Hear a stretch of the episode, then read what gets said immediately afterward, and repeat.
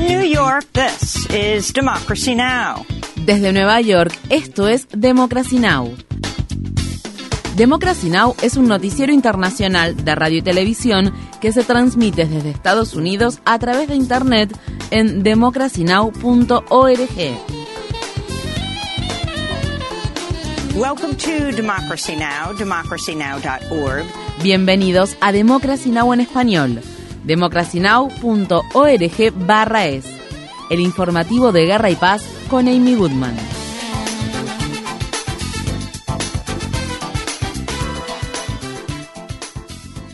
El Servicio Meteorológico de Estados Unidos ha emitido alertas de huracán a más de dos millones y medio de habitantes de las zonas costeras de los estados de Georgia y las Carolinas, mientras el huracán Ian cobra fuerza después de haber dejado un rastro histórico de devastación en el estado de Florida. Se anticipa que el huracán tocará tierra este viernes cerca de la ciudad de Charleston, Carolina del Sur, como una tormenta de categoría 1. Mientras tanto, los equipos de rescate intentan llegar en helicópteros y embarcaciones a las comunidades atrapadas por las inundaciones. Hasta el momento se han registrado al menos 17 muertes relacionadas con el huracán Ian en Estados Unidos, pero el presidente Biden advirtió este jueves que es probable que esa cifra aumente de manera drástica.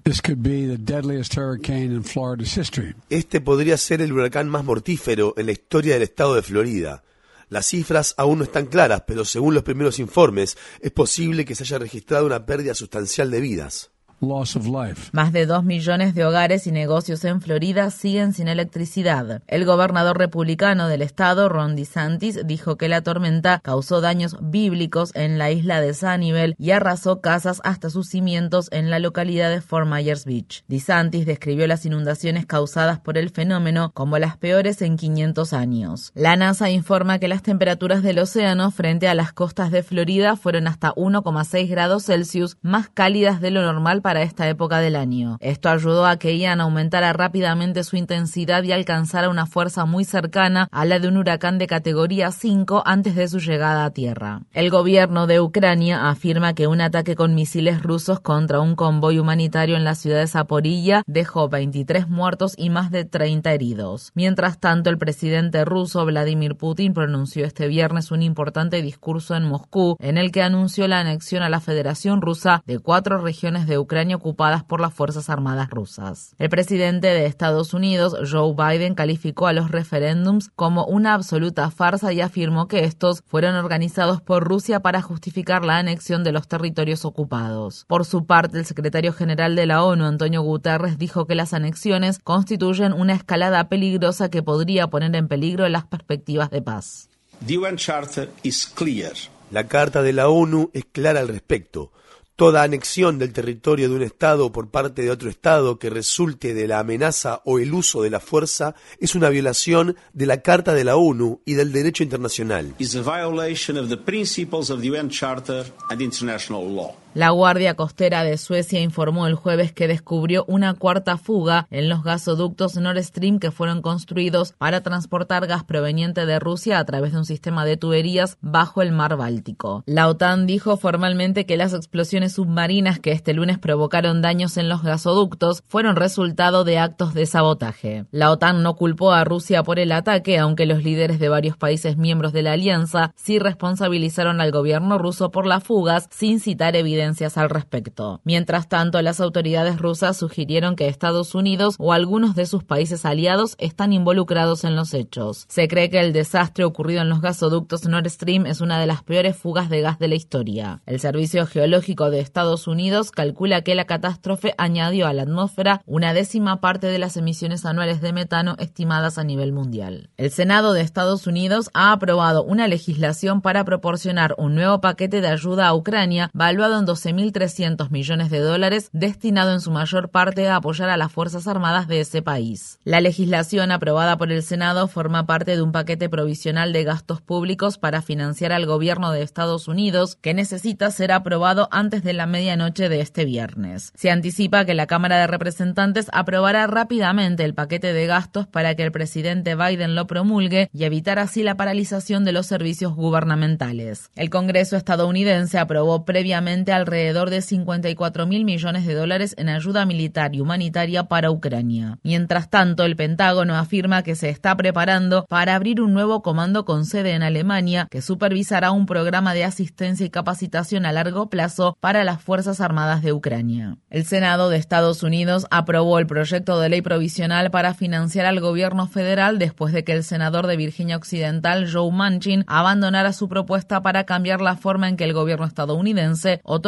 permisos para proyectos de extracción de petróleo y gas. Dichas reformas habrían acelerado la revisión federal de los permisos para nuevos proyectos de energía, incluido el de Mountain Valley, un gasoducto para gas extraído mediante fracking. Esta semana la Casa Blanca dijo que seguirá trabajando con el senador Manchin para encontrar un nuevo vehículo para que el Congreso apruebe su propuesta de reforma de los permisos. La secretaria de prensa de la Casa Blanca, Karine Jean-Pierre, dijo en un comunicado: El presidente apoya el plan del senador Manchin porque es necesario para nuestra seguridad energética y para que haya más energía limpia a disposición del pueblo estadounidense. Brasil celebrará este domingo unas elecciones presidenciales en las que el presidente de extrema derecha, Jair Bolsonaro, podría ser reemplazado por el expresidente Luis Ignacio Lula da Silva. Las encuestas muestran que Lula mantiene una sólida ventaja sobre Bolsonaro, pero aún no está claro si cuenta con el suficiente apoyo para ganar directamente en primera vuelta esta contienda electoral en la que 11 candidatos se disputan la presidencia. Si Lula no logra los votos suficientes, Brasil celebrará una segunda vuelta de las elecciones el 30 de octubre. El programa electoral de Lula se ha basado en reducir la desigualdad, preservar la selva amazónica y proteger a las comunidades indígenas de Brasil. Existe un temor generalizado en el país de que Bolsonaro puede intentar dar un golpe de Estado si pierde las elecciones. Al principio de la campaña electoral, Bolsonaro dijo, Solo Dios me sacará del poder. El ejército está de nuestro lado. Es un ejército que no acepta la corrupción ni el fraude. Para más información sobre las elecciones en Brasil, visite nuestro sitio web democracynow.org/es. En Afganistán, al menos 19 personas murieron y más de 20 resultaron heridas este viernes luego de un atentado suicida con bomba en un centro educativo de la capital del país, Kabul. La explosión afectó a un barrio habitado en su mayor parte por musulmanes chií que alberga a la comunidad minoritaria hazara de Kabul. La mayoría de los muertos y heridos son mujeres bachilleres que estaban estudiando para un examen de ingreso a la universidad. Esto se produce luego de dos atentados con bombas ocurridos en escuelas del mismo vecindario a principios de este año y de una explosión ocurrida en 2021 en la que 85 personas murieron, la mayoría de ellas estudiantes mujeres y otras 300 resultaron heridas. La Corte Suprema de la India ha dictaminado que todas las mujeres del país pueden acceder a servicios de aborto hasta las 24 semanas de embarazo, independientemente de su estado civil. El fallo del jueves pone fin a la desigualdad existente entre mujeres solteras y casadas en relación con el acceso al aborto en ese país. El alto tribunal también dictaminó por primera vez en su historia que la violación marital debe estar incluida en la definición del término violación si una mujer quiere practicarse un aborto. Sin embargo, India sigue siendo uno de los 36 países del mundo donde la violación marital no es considerada un delito. Mientras tanto, organizaciones en defensa de los derechos de las personas LGBTQ afirmaron que el fallo del tribunal excluye a las personas transgénero, de género no binario o de género diverso que también merecen tener acceso a la atención médica reproductiva y ser protegidas frente a las agresiones sexuales. Una nueva encuesta muestra que la confianza de la ciudadanía en la Corte Suprema de Estados Unidos se encuentra en un mínimo histórico. Menos de la mitad de los adultos estadounidenses consultados por la encuestadora Gallup declararon que tienen mucha o bastante confianza en la Corte Suprema, lo que representa una disminución de 20 puntos porcentuales con respecto a dos años atrás. Esto se produce en medio de las discrepancias entre los jueces conservadores y liberales de la Corte Suprema sobre la legitimidad del alto tribunal tras los dictámenes recientes que han revocado importantes fallos emitidos décadas atrás. La jueza de la Corte Suprema, Elena Kagan, se ha pronunciado repetidas veces sobre el tema durante los recientes meses de receso del alto tribunal. El 14 de septiembre, en la Facultad de Derecho Pritzker de la Universidad del Noroeste, Kagan expresó al respecto.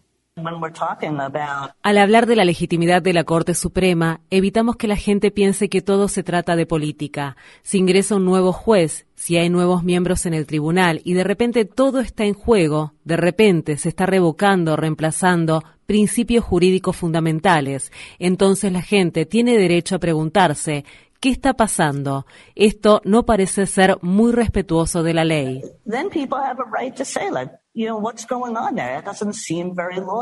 El juez de la Corte Suprema, Samuel Alito, autor del dictamen del caso Dobbs contra Jackson Women's Health Organization, emitido en junio, que permitió a los estados prohibir nuevamente los abortos, dijo esta semana al periódico The Wall Street Journal. Decir o insinuar que la Corte Suprema se está convirtiendo en una institución ilegítima o cuestionar nuestra integridad cruza una línea importante. El presidente del alto tribunal, el juez John Roberts, también ha criticado los comentarios de la jueza Kagan. El Comité Selecto de la Cámara de Representantes de Estados Unidos que investiga la insurrección del 6 de enero de 2021 en el Capitolio de Washington, D.C., entrevistó al activista de extrema derecha Ginny Thomas sobre sus esfuerzos para ayudar a Donald Trump a revocar la victoria electoral de Joe Biden en las elecciones presidenciales de 2020. Thomas testificó durante más de cuatro horas a puertas cerradas en el Congreso de Estados Unidos. El presidente del comité, Benny Thompson, dijo posteriormente que Thomas había repetido las afirmaciones falsas acerca de que las elecciones de 2020 fueron ganadas de forma fraudulenta, al tiempo que negó haber hablado con su esposo, el juez de la Corte Suprema Clarence Thomas, sobre sus intentos para revocar los resultados de los comicios. El juez Thomas fue el único miembro de la Corte Suprema que emitió el voto disidente en la decisión emitida por el alto tribunal que condujo a la publicación de los documentos de la Casa Blanca relacionados con los hechos del 6 de enero de 2021. El juez Thomas se negó a recusarse en el caso, lo que ha llevado a muchos demócratas a pedir que se le inicie un proceso de destitución. En Estados Unidos, el gobierno de Biden suspendió la condonación de la deuda estudiantil para millones de prestatarios luego de que los fiscales generales republicanos de seis estados presentaran una demanda en un tribunal federal para bloquear el programa de cancelación de deuda propuesto por el presidente Biden. En una demanda presentada ante un tribunal de distrito federal del estado de Missouri, los estados de Nebraska, Missouri, Arkansas, Kansas, Iowa, Kansas y Carolina del Sur argumentan que el plan de alivio de la deuda estudiantil de Biden es inconstitucional e ilegal. El mes pasado, la Casa Blanca dijo que perdonaría hasta 20 mil dólares por persona en deudas por préstamos estudiantiles para ayudar a unos 40 millones de prestatarios. El Departamento de Educación de Estados Unidos dijo el jueves que las personas que ya comenzaron a solicitar la condonación de préstamos igualmente la recibirán, mientras que otras tendrán que esperar a que se resuelvan las impugnaciones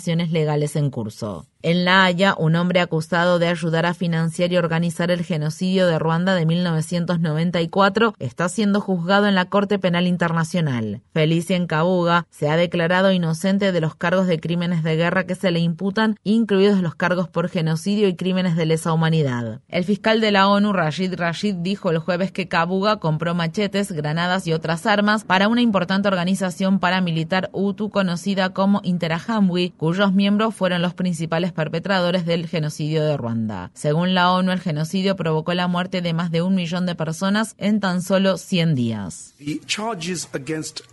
Los cargos contra Kabuga reflejan su condición de persona adinerada, bien conectada y conocedora de la realidad política de Ruanda. Para apoyar el genocidio, Kabuga no tuvo que blandir un fusil o un machete en un control de carretera, sino que entregó armas en masa y facilitó la formación que preparó a los Interahamwe para usarlas. Una nueva investigación concluyó que tres personas mueren cada semana mientras intentan proteger a su tierra de las industrias extractivas. El informe de la organización Global Witness documenta los asesinatos de más de 1.700 activistas ambientales durante la última década a manos de mercenarios, sicarios, grupos criminales o los propios gobiernos. México encabezó la lista de los países más letales del mundo para los activistas ambientales el año pasado, con 54 asesinatos. Le siguen Colombia, Brasil, Filipinas, Nicaragua e India.